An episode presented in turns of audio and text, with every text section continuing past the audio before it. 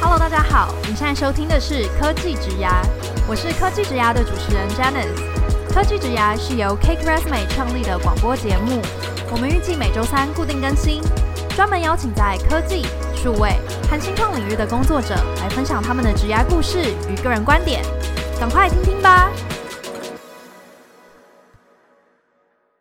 Hello，大家好，我是 Janice。今天的科技职涯邀请到一个很特别的领域的来宾，那是地产科技的应用。让我们来欢迎 JGB Property 的 Joanna。Hello，Joanna。Hello，Hello，Janice，Hello，还有各位我们线上听众朋友，大家好。好，因为 Joanna 的背景蛮特别，我想我等下访谈的时候，直接就是开始帮大家一起一探究竟。那啊、当然，如果你想要了解更多关于 Joanna 的背景的话，我们在收听的单集简介中一样也提供了 Joanna 的 Cake Resume Profile，你可以点进去看。所以今天我们就是会和 Joanna 聊聊她在地产科技这一块的应用，然后她的看见是什么，还有她个人在地产职涯里面的发展哲学是什么。好，Joanna，你准备好了吗？我准备好了，感谢 Janice。好，我在录这个访谈之前，我要先跟 Joanna 分享一件事情，因为啊、呃，当然就是我有做了一些关于地产啊，或者说 JGB 相关的一些 survey 嘛，然后其实我有问了一个我身边也在地产界的朋友，对，然后呃，然后我那时候就问他说，哎，那个我最近要访问一个地产科技的人，那他就直接说，哦，是 Joanna 吗？我想说，哦。你怎么会知道是谁？然后他说：“哦，就地产加科技这两个关键字，那就是他了吧？”然后他说：“我知道他，就是 他之前好像也也有代表他们的公司，然后跟你有一些业务上往来这样子。所以听众朋友要知道，就是 Joanna 真的就是台湾非常适合来聊这个地产加科技的话题的人。大家可以再鼓掌一下，感谢。”我一定要感谢那个 Janice 的这个好朋友，我觉得他真的是世人不俗。好，那事不宜迟，我们先开始。想先请 Joanna 和听众朋友分享说，到底什么是地产科技？然后地产科技有哪一些应用的形式？好啊。我这边说明一下哦，一般就是因为其实大家可能也蛮熟，就是在台湾市场很多业者、很多优秀的前辈是做 marketing tech、market tech，然后还有 education、edge tech。那确实在 property tech、property tech 这部分呢，其实在台湾比较知名，就是比较前辈的业者是比较少的。那当然，这当中是有一些就是我觉得产业发展的一个来龙去脉了。我讲一下，就是它顾名思义就是房地产当中应用了科技的这个领域，就是整个的整合。那在我们的这个产业，毕竟我是从房地产这边产业出来的嘛，就我的背光都在这边，所以在我们自己来看的话。核心来看，就是说，因为最近的像五 G 的落地嘛，各个各个国家的商转跟落地，那它会 empower 非常多的 IoT 设备，那这些设备正好也都发展了一段时间了，就是五五年有了各式各样 IoT 设备 device 这边，所以说其实它变成更成熟的一个模式了。那成熟模式加上你能够运算的速度跟传输的速度更快的时候，最后在这个房地产的这个应用的，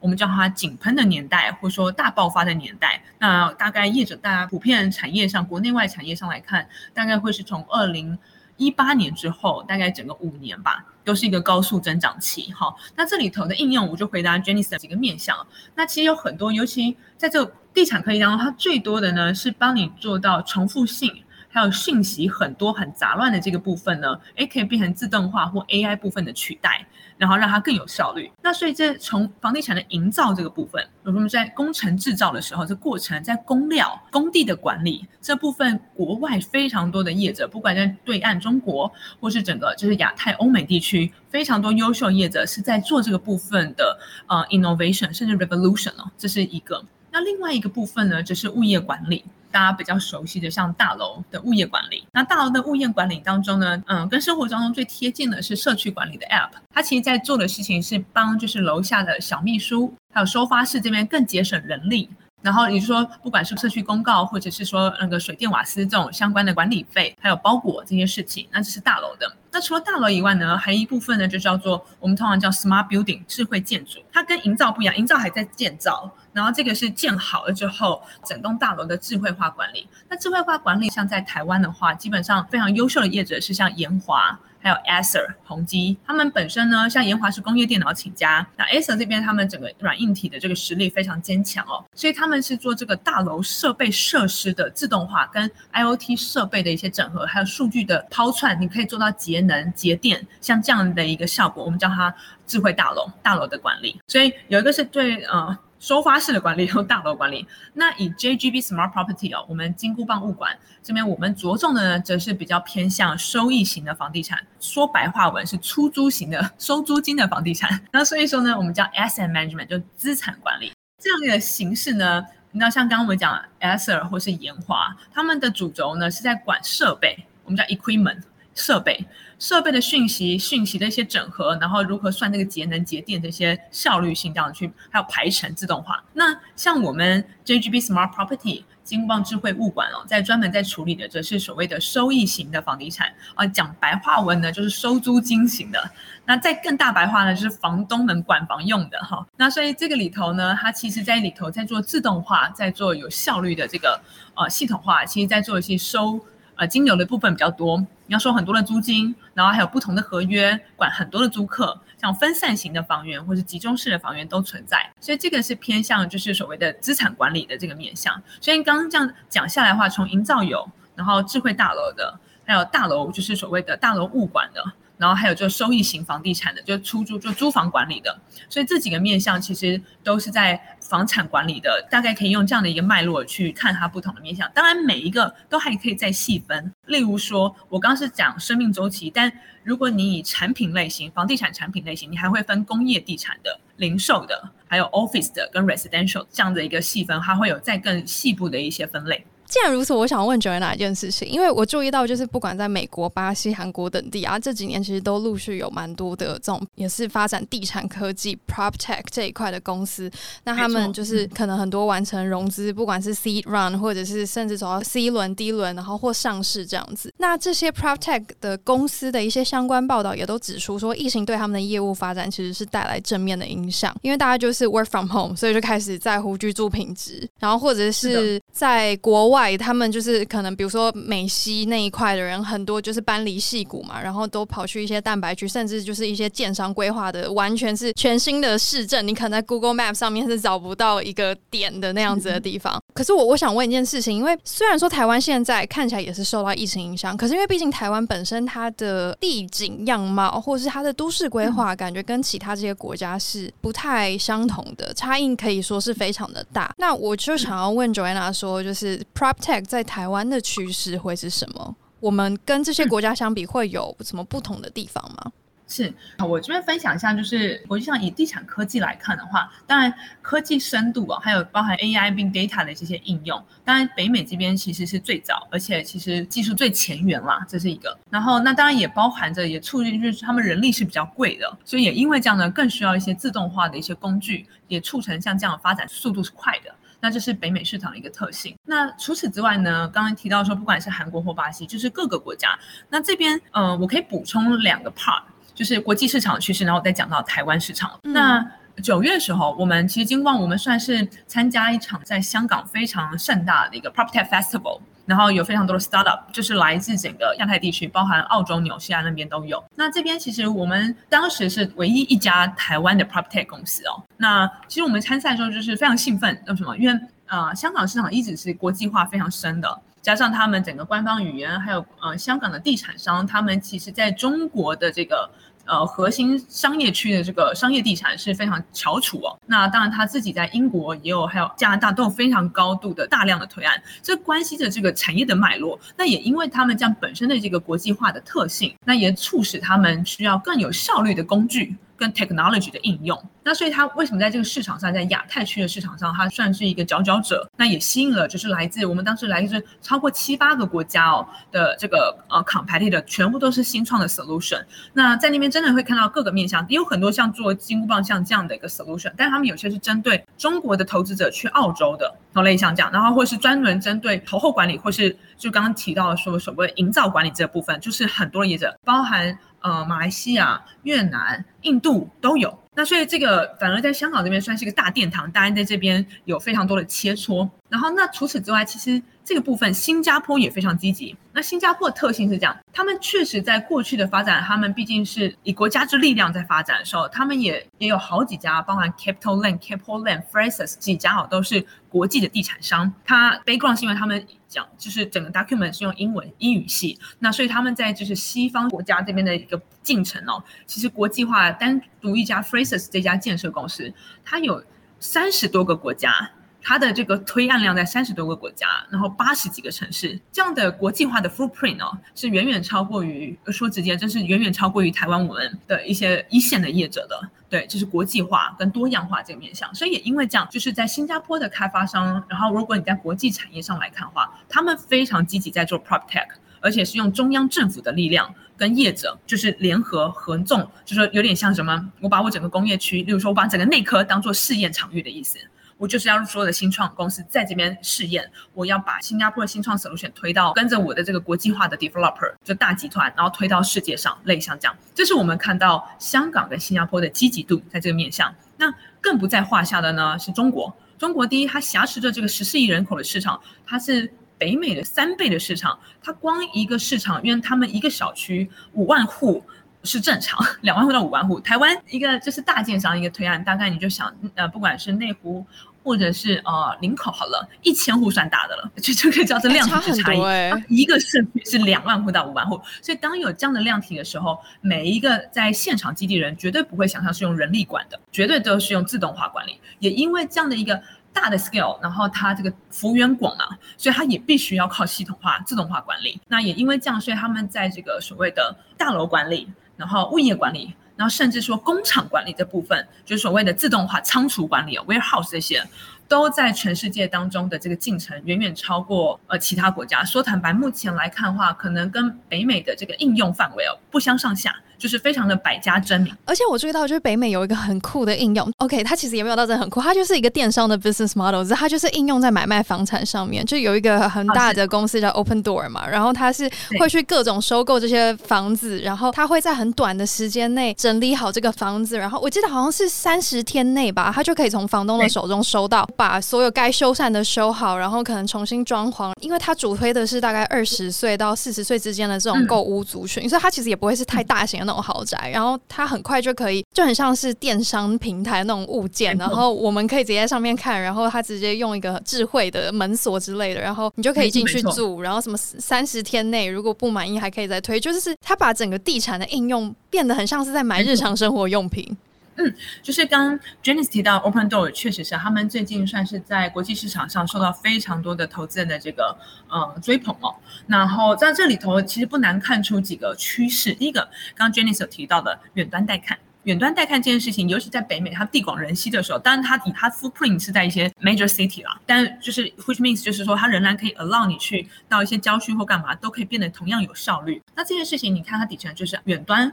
的 IoT 设备，你一定要有远端 camera，还有一个呃远端的智能门锁，相关的是要配套是可以整合在一起的。那这是呼应到我刚刚讲，从一八年之后，这部分的一个整合是越来越成熟了，这样子。这是堆促成它可以有像这样的 business model 的其中一个很重要的一个支柱。那另外一个支柱是讲，就是说刚刚提到说，哇，怎么买房子像在线上买东西一样，所以他把买房的流程全数线上化了。我们买房其实它手续是繁琐的。第一个呢，呃，你要先看房地产之间的这些，就我们叫滴滴啊，due diligence 的内容，包含它地产的一些资讯、产权啊，是不是有贷款啊，或是有欠钱啊这些。也就是说，它的前情提要啊，能够做到今天 business model 这样，你必须要有前情提要。前情提要就是说，这些它的国家跟它的政府 support 它全部去到线上化。也就是说，我们现在的我们叫做地级成本要能够线上化，现在是线上化。然后另外呢，它还要允许它能够线上签买卖合同、买卖合约的。那这个呢，台湾其实有电子签章法，在北美呢，其实呢，他们是在房地产买卖很早就已经是可以就是线上签署了。他们北美有一家非常大家叫 DocuSign。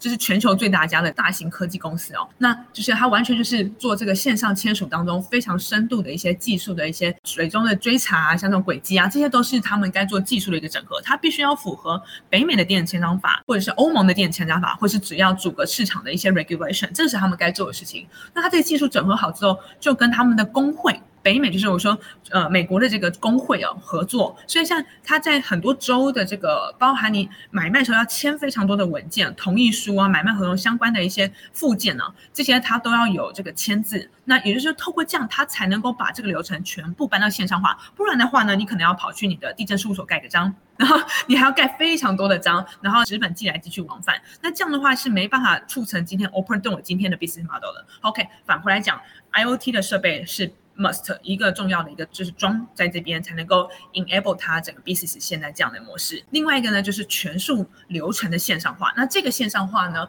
它也因为线上化，它可以促成更多的数据化分析，更及时的数据分析。那这样它可以在 Opendoor 让他们可以有更高的一个转速。更有效率，不管是二十天、三十天买跟卖，像这样的一个转数必须要存在，那就是让这样两个有效率的事情结合在一起。那，第三个，他是先买了房子再卖给别人，装修再卖给别人，所以其实这方面还要有融资。那融资是什么呢？就你银行贷款最好也要能够也要能线上化。但我们就是从北美上，因为他们其实这个线上化成熟比较久，比较成熟这样的一个模组哦。然后当因为地广人稀。逼死了他们必须这么成熟，那所以也因为这样，我相信这都是足够让就是台湾市场足以借鉴的，呃，包含我们的所有的贷款可能线上化的一些过程，呃，房地产的这个保险也未来这个线上化的这个流程，买卖好，哦，租赁可能比较简单，租赁本来现在电子签章法中华民国就允许它是可以做电子签章的。那在未来买卖是不是也能够有到这一天？那这个我相信，呃，除了台湾以外，日本也在这个进程上面。尤其在去年开始 COVID-19 之后，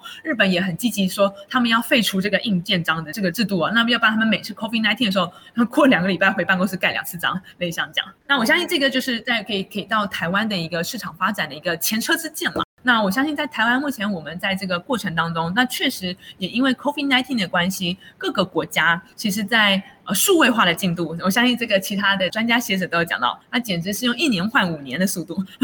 所以我相信这个以台湾这个这个产业的一个迭代呢，未来也是朝这个方向在前进的。好，既然如此，Joanna，我想问你，因为听起来就是台湾在地产科技这一块的确还有非常多的基础建设，不管是呃很多这种线上 process 需要再去优化，或者是说呃一些 IoT 的设备，一些智能的，不管是门锁啊还是什么，就是这些技术都还是需要再做得更完善，所以就显得 PropTech 这个领域的人的确就是比较少人在这个市场啦。那我我个人觉得还有另外一个原因，是因为我觉得 PropTech 它非常的吃。资本的实力就是一个创业家本身的资本实力，还有人脉连接。因为 Joanna 你在做地产科技，我觉得是非常合理的，因为你本来就是在地产这个行业，本来就有一些跨国的地产投资经验嘛，所以你只是因为觉得真的很想要在这个产业带来一些 innovation，所以很想要来去做这样子的应用。可是我想问，如果今天就有一个比如说科技职涯的听众，那他可能并没有地产相关产业背景，但是他其实听完你的分享，也觉得哇，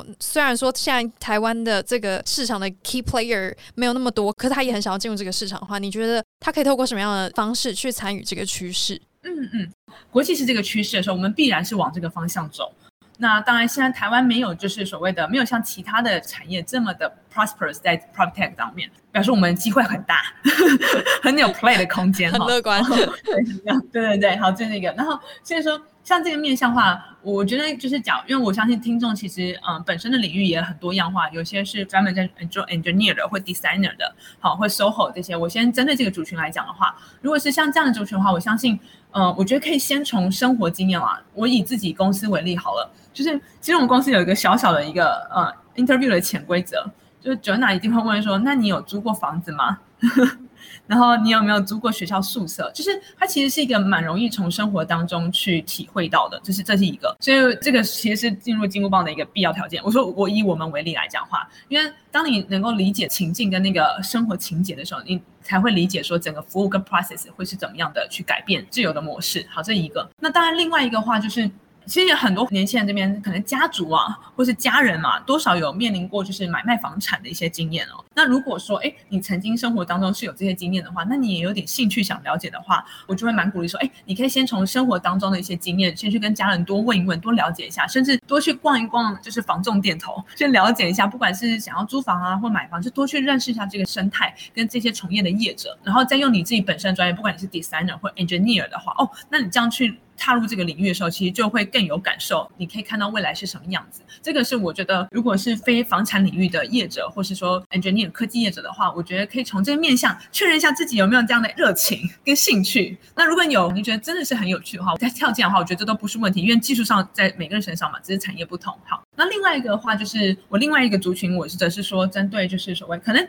你的这个背景啊，可能是不动产相关科系的，或金融相关科系的。那我把这个领域叫分开。那如果你是不动产，就是所谓都市计划，然后还有你可能是土地行政啊、地震系这样子，或是土地资源啊、好几所大学这相关的，那我就必须要跟这些年轻的这个伙伴们讲说，你一定要好好抓住你人生的机会啊！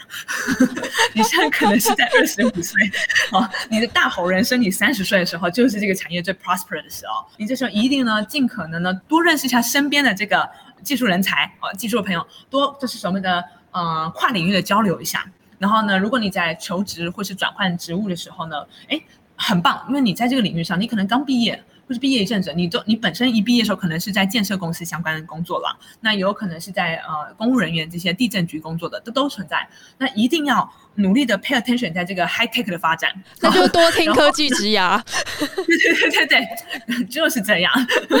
那这样的时候呢，你就会，你你有这个本业，你你是那个知道怎么用的那个人的。你是知道怎么用这个技术的人，只是你需要多去 involve，就是科技业这些你生活间当中，台湾科技业这么多人才，多跟他们交交朋友。那那这样的话呢，其实你跨入到一个产，不管哪一间软体科技公司的话，哎，你会知道说你这个 domain know how 这个产业领域怎么可以跟那些科技公司去做整合，这样把它利用起来。这样，那这个是我针对，如果是你是不动产科系背景的话。那最后一个我刚刚讲到就是所谓金融科系背景，我必须坦白说，你现在人生也是个大好机会。九月大家卖膏药，是不是大家都有大好机会？主要好适合去教人家投资股票什么的。我跟你说，这个档期现在就是要进场，这个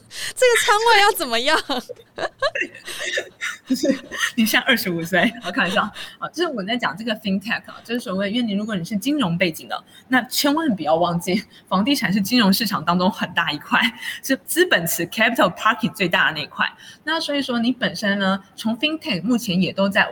，FinTech 它最终跟 PropTech 是有很高度的一个整合，包含像我以金箍棒为例好了，我们在做很多 Payment 的 Solution，收付租金哦，自动对账，甚至到串接到相关的产险跟房贷的这个机制，这个在国内外大家都积极努力在有单独的一间新创就在做这个 segment 而已，所以它是有非常多发展空间的，尤其是你如何从银行端，你当你是那个很了解金融法规的。好，因为不会有我我在本身在民传是在这就是金融科技学院在这边有帮他们兼任讲师的一门课，叫不动产的数据应用哦，所以其实他们是。以 finance background 的年轻人呢，你是了解这个金融监管法规的，你知道银行里头生态怎么用。如果搭配上你曾经去逛过永庆跟信义房屋的店头的话，你可能对房地产有点了解。好，那这个时候呢，你从 FinTech 你可能会在银行里头专门在做这个部门。那这个部门呢，跟房地产的一些 integration，哎，你就会很有概念，然后去推动，然后去知道这些想象。那当然要搭配，刚刚有提到说，可能台湾的 case 不多，但国际上真的太多 case 了。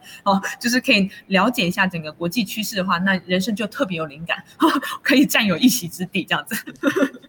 好，承认你刚刚讲的这些，其实我我脑中立刻想到三个问题，但我必须一个一个来。呃，首先我想要先问，就是因为你提到金箍棒，就 JGB 这边主要是呃 asset management 嘛，然后你们是服务就是一些房东嘛，那我好奇你们房东样貌大概都怎么样？他们持有的房屋物件大概都是多少？哦，我觉得这这这问题特别好，呃，因为呢。很多我觉得一定要跳过我们这个科技职涯跟大家分享一下，因为我们 user 这个族群啊，学实在是太低调了。因为一般他他也不会在路上跟别人说，哎，我有这么多房产，然后就把地契给别人看，太招摇了。对 对对，所以这个他通常对这个理解的是，所以我一定要好好来诠释一下。大部分我们的业者，其实我先从简单的讲，就是像很多的房仲业也会用我们。那除了房仲业，他们现在有另外一个面貌叫做包租代管业。那这个呢，因为他们可能买卖房子多多少少还是同时会帮人家做这个投后管理，就是已经买过来，我帮他做出租管理的。那通常一家公司呢，我们平均的中位数大概是一家业者要管两百到两百五十户。所以就是一家公司会管这样，那所以说他们就会很需要有一套系统。一间公司如果管五十到一百的时候，人事就开始找系统了。他觉得这是重复性的事情，难不成都叫我自己一个人弄来弄去吗？他那时候就觉得说，我人生不该浪费时间在这种重复性的小东西上面，一定要找系统来弄，做成他的这个所谓的 AI 自动小秘书就好了。好，那这个就是我讲到说，就是房仲业或是呃所谓的包租代管业者。那当然还有第二个部分呢，大家可能也蛮熟悉，就是最近政府推动这个居住正义社会住宅部分。那其实社会住宅同理可证，你会发现一件事情，它本身呢也是在做出租型房地产，收租金。只是呢，这个 end user 呢，他可能是我们优先照顾弱势团体，或优先照顾年轻族群。那同样呢，对这管房的人是谁？政府。那政府他可能委托一家业者来管，他他同样需要就是自动化系统，不然呢，一个业者呢，或是一个主管机关，他面对这个五百份租约的时候，你要想你你每一天啊，你三百六十五天，你要 deal 五百个人。五百人动不动给你有一个什么啊，热水器不热啊，然后冷气机不冷又漏水啊，现在夏天好热啊，什么房东啊，拜托现在还不冷啊，怎么办？哇，你这三百六十五天，你一天分一个人都不够用啊，你可能要递有两个人哦，以这样的一个分量。然后包含有时候人家还跟你说提前解约，那这时候你要算违约金给他，你是要什么从五百份里头合约找出来说到底他当时是怎么个算法，慢慢土法炼钢，Excel 拉来拉去。然后这个时候你还要对账，跟他算完之后，他什么时候把钱汇过来？这时候你的那个会计同事头就这个摸了修，然后就是 就是那个 摸了修，月底的时候头对头是很大的，结账少付少付了五十块的头，就但他账都对不起来。像这样的这个社会住宅啊，也同样遇到这一题，他也同样需要像这样经过这种我们叫做一站式的租房管理系统，让他把房屋、租客、租约、账务管得透透彻彻、简简单单这样子。那当然，除了这个业者以外呢，还有比较一般的呢，大家也更好理解，像什么呢？学校宿舍。哎、欸，其实我很想知道，都没有那种散户吗？哦，你讲的就很好。那当然，因为我们主要的主轴就是整体的功能是大部分是 B 端的业者，那散户就是针对啊爸爸妈妈啊阿伯阿妈啊啊，当然阿伯阿妈他们通常是就是还是蛮传统的，那通常是。阿伯阿妈的这个儿子女儿白天还有一个正职工作，所以这个租房呢还是得帮家里管管，但呢没什么空，没什么时间，能够有一个自动化、比较现代化的工具的话，他人生也是蛮 happy 的。这样，这就是所谓的个人房东这个部分，大概是像这样的一个族群。嗯。了解，哎，那我想问，因为刚刚这样听起来都是家里要有一些底，要有一些房产。那我想问，如果我真的必须是要去租屋的话，也想要顺便请问 Joanna 的那个想法，因为你也提到说你们面试的时候一定会问有没有租屋经验嘛。这一题跟金箍棒无关，跟 JGB 无关，然后跟 PropTech 也无关。我只是想知道说，如果一个啊，我今天必须要在外租屋，你会建议年轻人一定要先看什么？因为毕竟听起来你有 deal 过很多这种大大小小的 房东们，你都知道他们在想什么。对，我现在来帮就是科技职涯的听众谋一下福利，我怕有些人会有租屋上面的问题会想要了解。对，我觉得这个问题特好，感谢那个 James Q 的问题哦。啊，我我稍微分享两个点啊，就是呢，第一个点呢，你见到房东的时候，你一定要跟他说，房东，你有用 JGB System 吗？我讲一下，因为我们经邦系统里头搭载的是内政部的标准租约啦，意思是呢，保障租赁双方权利义务 fair 的，他是把权利义务是定得清清楚楚的，就是让整个租赁市场是比较正规化，然后大家以后只要你一开始讲得清楚，你未来吵架还有争议的依据就会少。好，那如果这些业者或是个人房东，他们呃有些增补条件，他可以写在增补的内容，那这样租客们其实我觉得真的是这样，这样你可以反向其实就是保障自己。那就算你不用金箍棒系统，也麻烦去那个内政部的这个网站上面下载一下那一个就是定型化契约哈。那像这样的话呢，其实呃，你在什么样的权利义务都会帮助你，你看完条文就可以看出来你应该哪些点要去特别注意，包含提前解约、点交点退设备的这个赔偿或是找补，然后那个水电瓦斯费的这个签算的定义啊，每一度多少钱，这些小小细节我就不逐列，但其实你在合约范本上是看得到的。那当然，另外呢，如果正好你遇到了这个房东，因为我们其实像我觉得以几个双北、桃园还有台中，我们好多的业者都用金方系统，他们有有一个什么好处是什么？因为你在上面除了这个签约以外啊，你的点交还有点退单，这上面也两造双方清清楚楚的。当初你点给我，房东点给我说是什么状况，那我再还给你的时候，大家会互相拍照，有一个清单的。好，那这个透过线上化，两造双方都会存一份，然后都可以下载存档。那这样的时候，其实对租客同样也是另外一面，就是自己的保障。因为有的时候，大家常常是在退租的时候，这些设备上的一些赔偿有蛮多争议的。那这个部分，当你一开始点交的时候做得清楚的时候，你后面的这个争议就会少，因为你们彼此都有一个比对的一个轨迹，这样子。那当然呢，第三点是什么呢？就是因为搭配这个呃整个线上化系统，在金箍棒里头还有一个功能，租客也很喜欢的是线上报修。线上报修这个核心就来了，常常租客最痛苦的是啥？你就是这个冷气不冷，或是洗衣机不太转，然后嘎嘎滴滴叫这种，说房东都置之不理，这个租客是最困扰的。尤其是年轻族群在外租房，有时候遇到就是这个房东真的不是那么专业，他不是个业者或是个人房东，有时候他们就是比较随性一点这样。那所以说有时候他修不修，真的就是要看运气了。那所以是如果您遇遇到，因为我也说直白的。大部分用金光系统都是公司行号，就是法人的业者，他们基本上是以这个 business 为盈利的，他们比较在意客户服务，跟阿北不太一样。阿北是跟你讲感情、讲人情的，可是今天你要是 deal 的，你的出租给你的是专业的一个二房东，其实二房东他并不是 always 是好像在多赚你钱，没有。是真的，他们都把房源打得漂亮漂亮的，都整理得干干净净，而且还会有一些如何我清洁剂是怎么用，怎么样消毒，这些是用规模化跟专业化去做分工的。那我说坦白，如果能够在您出社会的时候是找到像这样优质的业者，那真的你会在租房的上面省掉一些坑啊，就省省心比较多。那加上这时候如果这样的一个就是所谓的业者哦，本身业者包租代管业者，他本身用金箍棒系统，真的必须坦白说，他们基本上对自己有信心。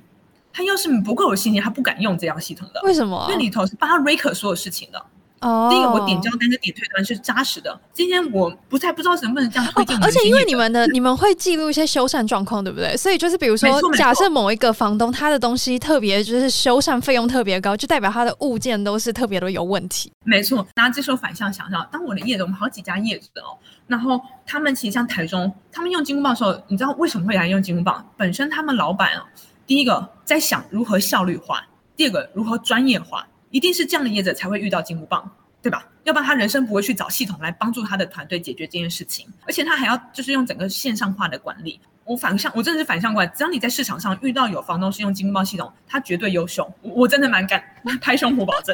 好，所以 这是什么意思呢？就是说他他允许你，他就希望你线上化报修。线上报修的时候有两件事情。房东、房客同时追踪他的报修单。我今天七月十五号报修，你过几天才来修？这件事情当被 transparent 的时候，尤其是他当光他管两三百户的时候，你知道他对自己的督促力有多大？他不想要 delay，就是不想要怠慢任何一个房客的，他注重房客的感受，然后他会去思考解决方案。然后这个他也愿意让租客就是在系统上有一个自己的界面去追踪我叫做报修单的进度。嗯，而且他同时在这个上面呢，我们也还有一些所谓社会住宅得标的这种包租代管业者。他这个同时呢，会直接呢给他的大房东看的，这表示什么？他在管这上面的时候，他他是就是专注在做管理跟服务，他没有做任何的其他 markup 的事情哦，就是所谓的加价或者什么没有，他就是希望这件事情有效率，然后回报给大房东，大房东你赶快 approve 这个费用，赶快让这个租客的这个冷气赶快修好，类似像这样。所以其实你越是遇到一个房东，他越是用数位化管理来跟你服务的时候，你会发现他其实注重的是。租客的感受，注重的是你居住的品质，这类像这样，所以我觉得从这些小细节，哎，可以反向去了解说，哎，其实遇到什么样的房东是你可以比较放心的这样子。嗯，这样会不会是不是有太植入性行销的概念？有一点，有一点，但是我觉得非常合理。那我我想要再加问一题，然后我们答案聊一下 Joanna 自己在地产这个行业的职涯。我再加问一个比较世俗一点问题。好，因为我我相信，就是可能很多人都希望未来有有机会能够财富自由嘛。那当然，刚刚 Joanna 也提到，就是地产投资其实也是这个金融产业里面的一个很大的一项的一个，也算是金融商品之一嘛。那我就想要问 Joanna，就是毕竟你跟这么多房东不同的人，就是有有这些交涉，我我想请你分享一下你自己，或者是说和这些呃房东们他们在投资地产上的一些投资的心法是什么？要怎么样才能可以成为像 Joanna，或者是成为这些房东这样，也可以有很多物件，然后使用 JGB 再帮你植入一下。你很棒，你好。其实就是我真的也非常鼓励啊。但是我我先讲一下我自己好了，就是我本身做房地产这个产业呢，但我自己本身是念地政系，叫土地行政啊，地政系啊，跟都市计划是关联，就是差不多是我们研究所类像这样的一个主题哦。那所以说，呃，一开始我确实也没有想过我的人生真的就是做不动产哦。那时候我应该觉得，那时候考上的分数落点落在那，就是哎呦，就就读了吧，就读了民法，读得好辛苦，就被当掉。哦，开玩笑。所以，但是我是后来才真的 aware 到整个房地产它的这个产业的魅力啊。但也坦白说，在我举个例好，在香港，其实如果你在路上跟人家说你做 real estate 哦，很被人家尊重哎，就跟你做 finance 一样，做 banker 一样。很被尊重啊，其实是很赚钱的意思。那在台湾的话是，在台湾的话，大家可能想象起来，呃，就是要不就是建商啊，要不就是中介啊，就大概想象会比较正面向。对，好，我讲一下这个议题是说，就是如果可以的话。我这样给各位比较年轻，如果你现在是大学的时候，但如果你还有也大学刚毕业就年轻的话，嗯，我蛮推荐你可以多关心一下房地产这个产业的讯息，这是第一个。那第二个，因为自己关心可能不一定那么快入手，其实坊间有很多的，就是什么包租公养成班哦。那那我不代表他一定要去变成一个包租公，真的被养成啊。但是那些讲座什么，可以多去参考比较跟听听，大概你这个脉络就会有了。然后你可以自己再多读一些，就搭配一些其他的一些书籍，其实你会了解一些脉络。然后当然就是基本上我们都是在算租金的投报率啦，房地产，然后再看区位、区段跟那个它的一个未来的房地产的一个涨幅的可能性，就比例或是呃几率啊这样子。那我自己的一个心法是这样啊，就是说大部分就是你就看着这个公共建设，除了公共建设，我们叫它前期指标，公共建设。那除了前期指标公共建设以外，还有一个就是商业地产，商业地产也算是一个前期指标。那商业地产就是说，你看啊、呃，例如说中信集团啊，或是那个呃南山集团啊，哦，他们都在哪里布局？然后他们那时候，你现在真的看到的时候，你真的能够有投资潜力跟能够赚到钱，你一定要看到它，它现在还是土的时候，就真的还是土的时候。那我要怎么知道它即将在这里设点啊？你说，比如说街坊邻居问一问哦。没有，所以这个真的是，其实它都有很多公开讯息，但是要习惯有这些 data 的收集的来源。例如说，我们就是土地标售。假如说我举例来讲，可能大家可以最近去关心，我们靠近南港吧，就是后三皮捷运站，在往那个信义跟南港交界那边，其实富邦人寿他们去年的时候标了一块土地，大概两百多亿哦。将近三百亿哦，而现在你现在过去看就是土，但是他花了到 快将近快三百亿，你就知道他未来人生在那边投资是不止三百亿的。所以说在那块地方，只要旁边都还是土，就是你人生还有机会。这是讲到说整个房产就是往上涨空间，你去怎么选这个 location，跟怎么样去。看出它未来的一个发展性，就是商业地产，你甚至讲大白话，就是这个大集团他们怎么样布局。那布局讲的又太，还有太表层，你就就什么时候买地，什么时候裂地的，裂在哪里，然后哪边还是土这样子哈，就类似这样讲。那还有就搭配公共建设。那除了这两个以外，第二个层次就除了区位跟区域性来看的话，那第二个层次就是可能可以参与现在其实市面上有蛮多这种集资平台。那这个集资平台，但核心第一个要先确认它本身的这个平台是安全的啦，然后还有它的平台的 founder 或什么，这是都是健康跟安全的一个机制。那不管是用集资或是合股，我觉得都是现在比较年轻人是可以参与的一个形式。因为我真的讲大白话，如果大家能够有自有资金自己独立买的话，那就自己去买买。那因为我想现在是跟年轻人讲，因为这个世代必须大家接受这个客观的条件，所以大家可能是以这样的来看的话，已经被前辈都堆高了哈，不好意思啊，被前辈堆高之后呢，就是用极致的形式，用安全的机制下，这些平台都是可以参考的，不管是国内跟国外，我都觉得是有空间的啦，这样子，嗯。好，我我们一定要回来聊一些职涯的话题，不然就不太像科技职涯，真的就变房地产投资节目。对对对，刚刚在帮听众谋福利，就难得找到一个，就像那个什么地产秘密课了。对，因为难难得找到一个地产科技界的人，真的太稀有了。好，一定要找 Joanna 来分享几件地产投资的心法。好，那我想问一件事，因为 Joanna 你也提了，就是你其实一开始并没有锁定要念这个科系嘛，但你刚刚也讲了，就是这个产业是后来让你。发现哎，有一些还蛮吸引人的地方，那我就想问你是哪些部分让你觉得很吸引你？好，那不是我一定要讲一下，就是我真的确实，我原本那时候大学毕业的时候，人生就打死不了，自从民法被当掉之后，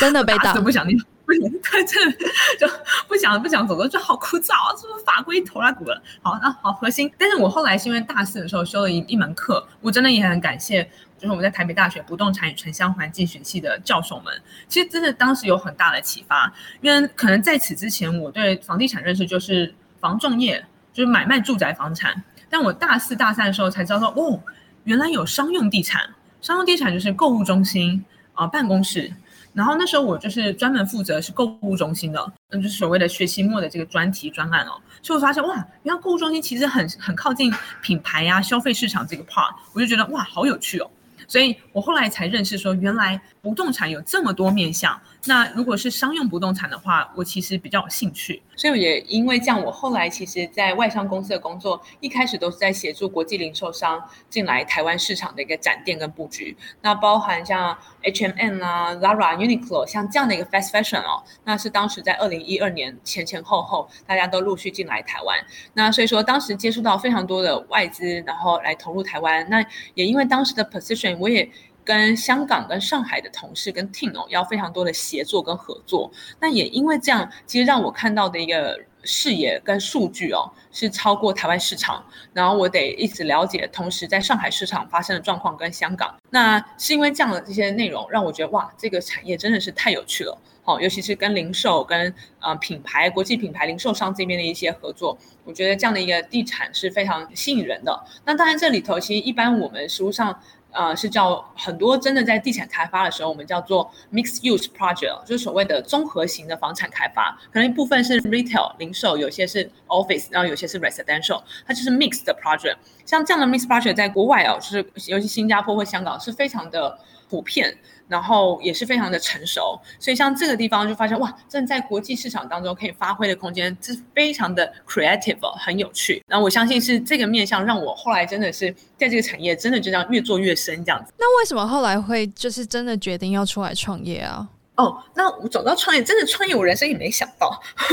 就是当时呢，应该怎么说？因为我当时后来在外商公司，我主要负责，在一四一五年之后呢，我就负责台湾投资人到海外的布局，原本做英镑，现在做澳镑这样子，然后就做海外投资的布局，然后就发现，哎，我每次。真的是这样，我就协助这么多投资人投资海外的房地产，英国伦敦的，或是温哥华、纽西兰、澳洲的，还有东南亚的，就投资完之后，就是租房管理真的是一直很麻烦的一件事情，很繁琐。所以那时候真的梦梦寐以求，希望有一个这个就是现在的金箍棒系统来帮助我，因为我人生只想要花最大的力气做 sales 做买卖，然后那个 commission 比较高嘛。嗯。那个售后服务呢，怎么这每次都一直霸占我的时间呢？我卖越多房子，这个售后服务就呃量又越大。那这时候我就觉得这不 make sense，然后它明明就是一个重复性的一个工作，而且是基础的工作，应该是非常值得被系统化、被取代这样的一个呃时间跟效率的。所以后来我也就是后来也看了李开复教授的书哦，他那时候在一六年、一七年就有一本书就特别讲到以后 AI 会怎么样取代这个各个产业的人力。我一看哦，原来就是这个物业管理，这个物业来管理那时候被他排到说极早会被取代的面向，因为物业管理实在是太人力导向了。对，没错。所以那时候我看到他真的是就是受到很大的一个启发，就是说，对啊，因为我做商业对抢的时候，那个谈判呢、谈判一定都是比较，一定是有一些艺术跟技巧在这里头的，是不容易被就是系统化取代的。但是在这个物业管理，它算是比较重复性的工作，而且是最基础的工作，那很适合被这个自动化或系统化来就是协助做这些。就是省时省力啦，这样子。那所以我就觉得啊，这一定是可以做。那后来因为也做比较多北美的交易，那当时后来发现，原来北美这么好的系统，已经在市场上都是纳斯达克上市公司啦。我人生终于受到了一个一线曙光。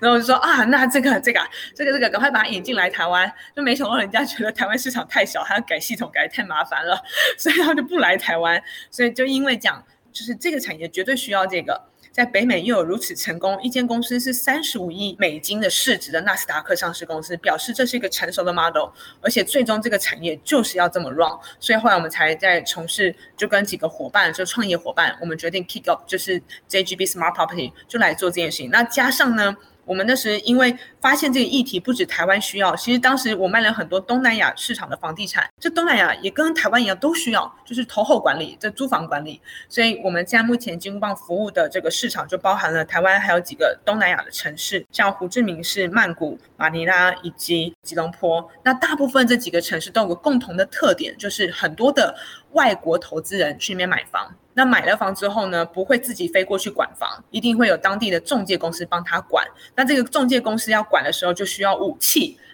就需要系统，就是这样讲。哇，我我觉得 Joanna 你会走上地产，有一个很大的原因，就是因为地产帮助你拓展你整个的视野，这样子。因为它毕竟就是每个人日常你会居住的地方，或者是你会消费，或者是你会需要去，就是它它就是你日常的一切。所以你就是刚好透过地产的这一个面向去了解这一个国家或者是这一个区域的脉动，然后所以你就觉得这背后的一些 insight 是很有趣的，然后让你想要就这样投入。哇，Janice，我必须坦白说，你简直是那个大前研一的这个知音啊！你讲的这段话，大前研一在他两千零，我瞬间觉得我好像承受不起这句话。好，你继续说，不好意思。对，他在两千零九年的一本书啊，他那本书蛮早期，叫。想做的事就去做，他里头就写到，那时候我也是很压抑，那时候我才大三吧。我看到那本书的时候很讶异的，但我后来人生真的能体会，因为大前研一都他国际上很知名，是一个优秀的顾问，对不对？麦肯锡顾问，然后对这个他里头就有写到说，他去南美洲、去巴西或者去非洲演讲的时候，为什么他顾问的内容都可以很贴近当地的企业的需求，或者当地政府的需求？他说很多人都这样问他，为什么全世界这么多国家，你去到任何一个地方的演讲或是顾问都可以贴近当地之民情？大家问他，你到底有什么秘密？然后他那时候他在那本书的时候就写了，他说我这没有什么秘密，只是我每到一个新的城市，我会跟当地的房产经纪人去看看房子。他说房产经纪人全世界有一个共同的 DNA，就是他会知道政府在做什么事情，这个小区怎么了，那政治经济，然后还有他的贷款利率的条件，银行在干嘛，都怎么样做这些 mortgage，就是因为房地产本身是一个非常总体经济的一个结果。他的价房价或什么，然后那我每次呢去到一个城市，就请房产经纪人带我去看看他附近的豪宅，附近的不同档次的住宅。那他还说这个还有一个好处，房产经纪人总觉得我呢都用开礼宾车来迎接我，让我呢完全可以在他短时间的几十分钟的导览之下，快速的融入这个城市的各个环节了。那好，反过来，不好意思，这扯远了。这核心讲什么？就是说。房产经纪，就是我看完那个时候，真的才有这个感触。它真实是这样。你今天如果去跟永庆房屋、跟信义房屋的 agent 啊，你随便跟他去看个房子，他一定也会告诉你，我们这边仁爱路未来要盖什么高速公路，或未来要做什么新的捷运站，然后接下来这个政策大概是怎么样执行，房贷利率多少，这个小区我跟你说，这小区特别好，富人区、文教区，那附近邻里是怎么样？就是他讲这个点是。我回应一下，Janice 刚刚提到，真实后来我真的也是工作一阵子之后，感受到说，原来做房地产本身在需要收集产业各个面向的资讯的时候，是很全面性的，而且你可以做比较多更前瞻性，或是说前期指标的一些判断。我觉得这是后来让我对这个产业很有兴趣，或是很热爱的一个原因。这样。哇哦，好，那我必须说，就是等到如果疫情真的和缓了，大家真正的解封之后，就鼓励大家之后可以多多的去看房，不管你有没有要买房的预算，有没有要跟大家合资，就多看看，这样学 Joanna 的精神。哎，真的就是这样，多看房，对，就像多逛街的概念一样。对，只是你今天逛的物件比较高单价而已，这样。好，如果没有逛房的话呢，就是在疫情期间的话呢，可以在那个 YouTube 上收集置入性形象内容，叫文成露西哈，就文成露西。那这是 Joanna 之前陆陆续续拍过一些 YouTube 的影片，是介绍越南房地产的。哇，好酷哦！对 对对，就是哎，那时候是真的比较有点时间啦，所以那时候会拍一些上海的影片啊，然后越南的影片。那我觉得就是大概可以给大家一些分享啦，分享。但后来一一忙创业之后，人生就没再弄那个影片。我可以想象。好，那我们今天的访谈就到这边，非常感谢 Joanna 的分享，谢谢 Joanna，感谢 Janice 哦，谢谢大家。好，谢谢大家收听，接下来科技职涯讨论可能会为大家带来更多有趣的内容。如果你喜欢我们的 Podcast，欢迎订阅、追踪和分享。我是 Janice，大家下次见，拜拜，拜拜。